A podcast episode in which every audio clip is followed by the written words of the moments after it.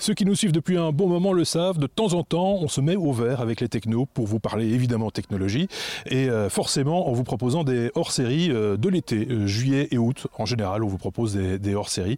Il y a quelques temps, on vous avait proposé des hors-séries consacrées ben, aux, questions que vous vous posiez. ici, on a choisi un, un autre angle et on va commencer avec Sébastien pour vous parler de personnages illustres, des gens dont on cite le nom régulièrement dans certains épisodes, hein, il faut bien le reconnaître, et mhm. on n'a plus de rappeler qui ils sont. Et donc, c'est bien de, remettre un petit peu les choses dans, leur contexte et de resituer les, grands personnages euh, qui, qui ont fait les technologies d'aujourd'hui. Tu as choisi qui, Sébastien? Richard. Richard. Je parle de Richard. Vas-y. Richard Stallman. Richard Stallman, RMS de son pseudo, mhm. euh, qui n'est pas forcément le plus grand. Je ne sais pas euh, de, mémoire si c'est un, plus grand. Par contre, c'est certainement un des plus lourds dans le, dans le domaine, hein, sans mhm. vouloir être euh, péjoratif sur Richard, parce que j'adore, j'adore le personnage. Donc le, le, gars est quand même déjà un peu vieux. Hein, tout dépend du point de vue, Marc. Hein, mais il est né en 53, donc il, a 66 ans. Ça va, on a ça va un peu encore, de marge, hein, Et, euh, et, donc il a, il a, commencé par des études à Harvard, qu'il a terminé euh, donc des études en physique, qui n'ont rien à voir avec l'électronique et l'informatique, mais à l'époque il n'y avait pas encore euh, d'études en informatique de mémoire, parce qu'on était tous nés en 74. Toi, oui, hein, non euh, et, donc c'était, euh, bah, même si ça n'a pas, enfin si c'est un tout petit peu d'importance après, c'est un athéiste mais qui vient d'une famille juive. Voilà, je ne le savais pas, j'ai encore euh, découvert des trucs ici en, faisant le numéro. Mhm. Et, donc il, il, a commencé à travailler au MIT euh, dans un labo euh, d'intelligence artificielle. Donc le début des années 70, donc on en parle maintenant, mais euh, début des années 70, il y avait quand même déjà dans labo et Richard Stallman en faisait partie. Et en, plus de son diplôme, il a maintenant plus d'une vingtaine de diplômes honoris causa dans différentes universités à travers le monde pour reconnaître tout son, tout, son travail au travers des, autour des logiciels libres. Oui, honoris causa, c'est une reconnaissance plus que pour un travail, hein. c'est pour l'ensemble de son œuvre, on va dire. Oui.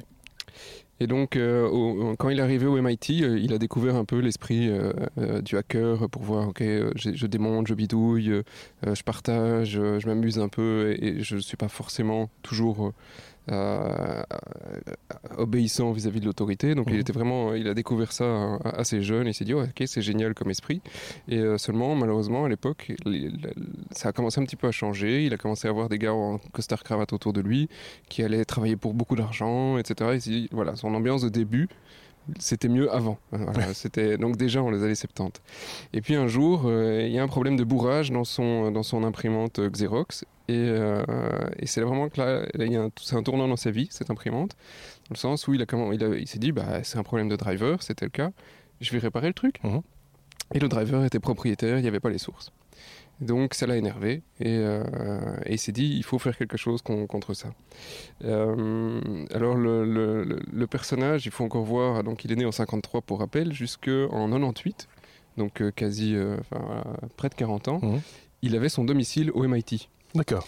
Hein, donc il n'avait pas de maison, il, dormait euh, à son travail et sa maison était son travail. Euh, là où il recevait lui, euh, et il était vraiment domicilié là parce que c'est là qu'il recevait ses convocations pour aller voter. Donc, peu de vie sociale, on imagine. Peu, peu, pas de vie sociale du tout. D'ailleurs, il est toujours sans enfant et célibataire, 66 hein, ans, donc ça commence à devenir tard. et, mais depuis 98, il s'est quand même trouvé un petit truc à côté de, du MIT à, Cambridge. Alors il y a quelques trucs drôles. Après, on reviendra sur sur son œuvre et sur le personnage c'est que sur, on peut voir plein de trucs sur lui sur, sur, sur son site. Il, donne, il fait lui-même sa bio. Euh, il dit toutes mes chemises, enfin, tous mes t-shirts ne sont pas rouges. Mais si vous le voyez, il est toujours en rouge ou pourpre. Mhm. Il dit non, non, j'ai d'autres couleurs, mais c'est ces couleurs que je préfère. Effectivement, vous trouverez difficilement des photos de lui en autres couleurs. Et euh, vous ne le verrez jamais en cravate parce qu'il trouve que c'est une euh, voilà, un instrument de soumission. D'accord. La, cravate, c'est un instrument de soumission. Le téléphone portable, c'est un, élément de surveillance. Donc, il n'a pas de téléphone portable. Il dit si je dois téléphoner, je prends celui de quelqu'un comme ça ça, ça, donnera de fausses informations à Big Brother. Pas de carte de, de, crédit, pas de, il rentre pas dans les trains où il doit donner son identité. il refuse les cartes de Il répond à la définition du hippie, quoi, en gros. Euh. Oui, oui, et, c'est vraiment la, défense des libertés absolues. D'accord. Mais euh, et, et, il a un certain côté paranoïaque euh, sur, euh, sur la surveillance et, euh, et sur la liberté. Donc c'est refus des cartes de fidélité en, dur, refus vraiment de, de, de, de, tout. Pour lui, les, les, les, téléphones sont tous des outils de surveillance et ils mmh. ont tous un micro qui peuvent être activé à distance pour être surveillé. Hein. Il l'écrit tel quel sur son site, hein, donc c'est vraiment très très très. C'est de la paranoïa ou c'est philosophique euh, Vraiment. Euh il y, a une partie philosophique, mais quand, quand, on lit le personnage et quand on l'écoute, il y a quand même aussi une, bonne partie de paranoïa qu'il développe et, qu'il justifie au travers au travers son, son œuvre, mais son œuvre qui est très, très importante. Et puis le gars est aussi d'une intelligence incroyable. Il est, grâce à ce caractère, il est arrivé en France, par exemple, il y a quelques années. Il est resté six semaines et, au moment où il est descendu de l'avion, il a dit Je suis en France, je parle français. D'accord. Et, euh, pendant six semaines, il a essayé d'apprendre le français et maintenant il parle aussi bien français que toi et moi. Donc, euh, et il fait toujours ça. Donc c'est vraiment. Il est cohérent, quoi. Il est cohérent et tu, tu, ne vas pas le trouver. Il refuse, par exemple, de, de faire des photos euh, où il sourit. Il dit si je souris, c'est que je suis heureux. Si tu me demandes de, de, sourire sur une photo, je ne le fais pas artificiellement. On ne poste pas de photos. C'est un peu binaire aussi en même temps. C'est très bizarre, hein, tu vois. Hein. Donc si vous le voyez sourire, c'est qu'il était vraiment content. Il faut trouver. Il y a quelques vidéos de lui qui sont hyper drôles où vous le voyez danser. Le, le mec, voilà, ça c'est un peu, c'est un personnage. Mais qu'a-t-il fait ce personnage pour qu'on en parle? Parce que c'est ça aussi. Euh, alors le nom a parlé à tout le monde hein, quand on a cité, comme il est en titre de cette euh, de cette vidéo de fin de ce podcast. Euh, voilà, ça, parle à beaucoup de gens. Mais qu'a-t-il fait réellement pour mériter cette Ça c'est quand ces feuilles volent. c'est l'avantage de tourner avec. C'est quand le copion se barre. Tu veux le mien? Je veux bien ton copion. donc, euh, qu'a-t-il fait donc ce personnage? C'est sur la deuxième feuille en plus. Alors, euh, non, non, oui, si, c'est sur ta deuxième feuille. Alors, il a commencé. Moi, on me demande, hein, je donne. À, hein, l'époque, il a commencé avec IMAX. En fait, c'est un, éditeur euh, libre qu'il a fait quand il travaillait encore au MIT et qui continue à développer, donc toujours maintenant, presque 40 ans après. et puis, au niveau programmation, hein, donc on est là, là-dessus sur, sur le développement, il a développé aussi GCC et GDB, pas tout en pas tout, mais en partie, il est mmh. à l'initiateur des, outils. Et, euh, et, alors, ce que j'aimerais bien aussi euh, ressortir, parce qu'on ne le voit pas directement, enfin, on ne le sait pas forcément, mais il avait sorti les fondements de ce qui est aujourd'hui Wikipédia et qui a été l'inspiration de la création de Wikipédia. Donc euh, voilà, ça reste un. Donc une pile de connaissances libres, d'accès. Voilà, c'est vraiment le créneau. C'est presque. C'est peut-être qu'il l'est, mais ça je ne le sais pas. J'ai pas trouvé. C'est vraiment l'esprit du, libertarien, plus ou moins de. Chacun est libre, chacun doit pouvoir faire ce qu'il ce veut. Et. T'as passé as parlé de GCC. Euh, c'est un euh, compilateur. Ouais, c'est ça. Il faudrait remettre un peu dans le contexte. Ça sert à quoi? C'est un compilateur euh, libre sous, Linux. Et alors, le compilateur est assez drôle d'ailleurs. C'est que si vous prenez GCC, il y a plein d'autres compilateurs, mais celui-là est quand même mhm. sous Linux, sous GNU Linux, parce qu'on fait quand même un épisode spécifique là-dessus. Donc, sous GNU Linux, GCC. Et le compilateur de facto. Et, il, il, il, refuse, par exemple, de compiler certains, certains codes sources de sociétés propriétaires. Donc il y a une guerre historique entre euh, euh, Richard et surtout Linus, Linux Torvalds, Linus Torvalds et, euh, Nvidia, et qui eux publient des drivers propriétaires. Et il y a une partie qu'ils doivent compiler pour le charger dans le, dans, dans, dans le système. Et la partie qu'ils doivent compiler est refusée par le compilateur parce que c'est un, logiciel qui n'est pas libre.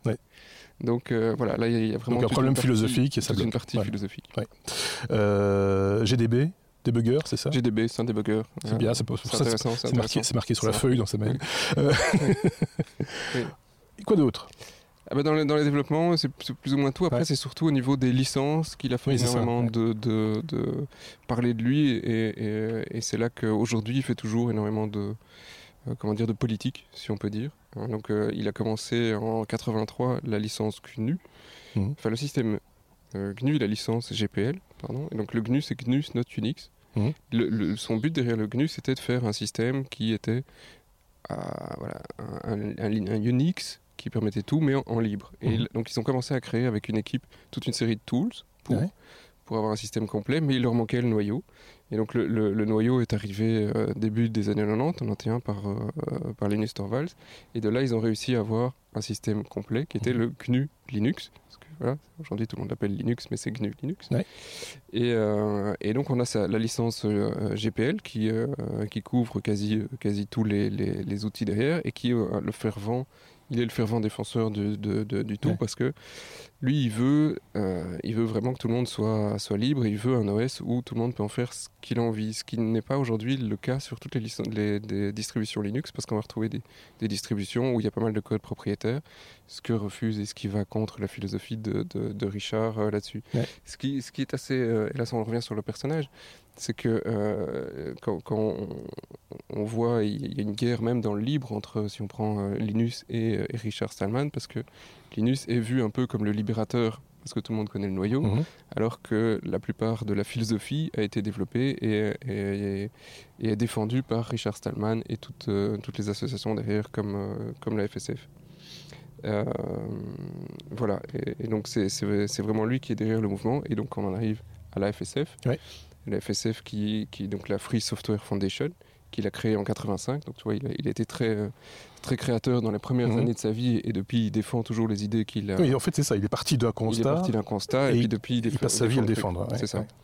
Euh, et donc la, la, FSF, donc c'est une fondation qui est une, moyenne une dizaine de personnes, euh, qui est là pour, euh, pour, pour défendre quelques règles fondatrices, les quatre règles que, là je reprends mes copions parce que j'ai pas envie de dire de bêtises, donc la liberté d'exécuter le programme pour tous les usages, la liberté zéro, donc, mhm. la liberté d'étudier le fonctionnement du programme et de l'adapter à ses besoins, pour ceci, l'accès au code source est une condition requise.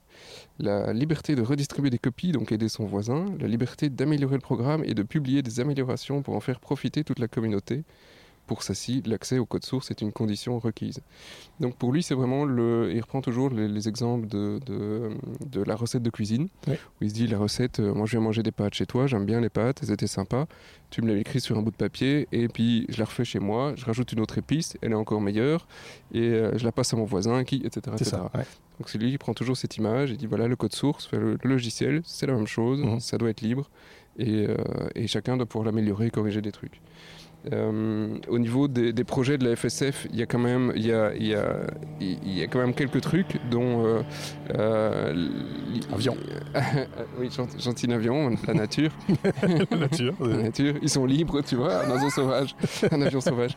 Et donc, les, leur première, euh, enfin, un, des premiers points qu'ils ont beaucoup défendu pendant très longtemps, parce que c'était beaucoup plus fort aux États-Unis qu'en Europe, mhm. c'est les brevets logiciels. Donc pour lui, c'est vraiment un frein à, bah, voilà, à la création, parce qu'il dit si j'écris un logiciel, j'ai pas envie d'aller chercher que IBM, Microsoft ou quoi que ce soit détiennent une partie de, de, de euh, des, droits sur ce que je pourrais écrire parce qu'ils en avaient eu l'idée. Voilà, les brevets, c'est vraiment pour lui un, cancer.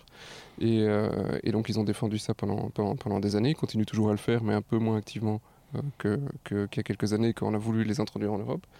Euh, puis il y a des, communautés euh, comme Libre Planète ou des, euh, un site qui est très peu connu, dont j'ai j'ai pas noté le nom malheureusement, mais qui permet de donner tous les matériels libres pour dire ok ce matériel correspond à ce que fait oui parce que c'est on parle beaucoup du logiciel libre les matériels mais ça par extension ça, peut être aussi sur du matériel le matériel parce que le matériel doit venir avec du binaire qui fait du binaire et les codes sources pour pouvoir toi-même euh, améliorer ton, ton, matériel.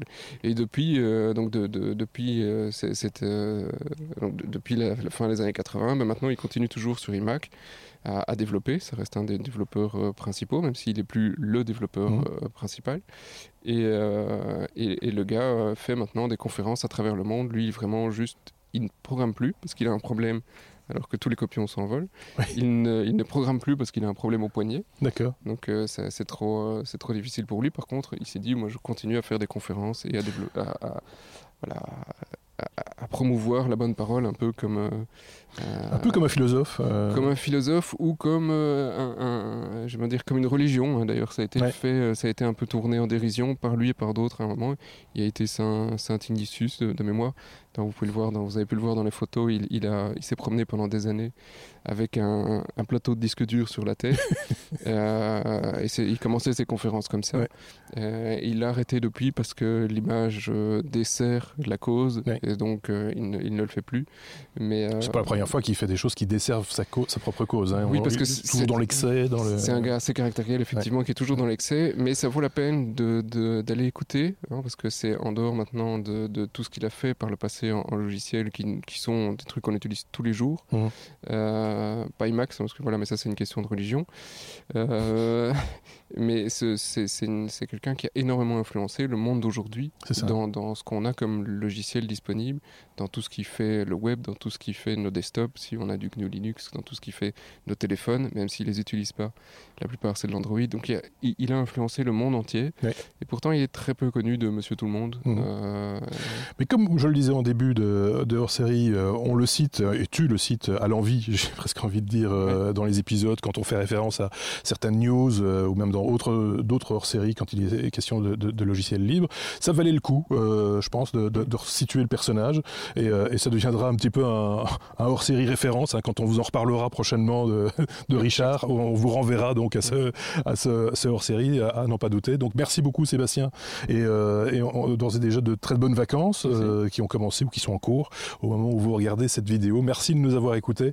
N'hésitez pas, hein, si c'est sur YouTube, à mettre des pouces vers le haut, à vous abonner, à le dire à vos amis, etc. Et si c'est sur les plateformes de podcast habituelles, n'hésitez pas à euh, mettre des petites étoiles et là aussi à partager euh, ce que vous avez vu si vous avez aimé ce que vous avez vu. Merci de nous avoir suivis. À très bientôt. Au revoir.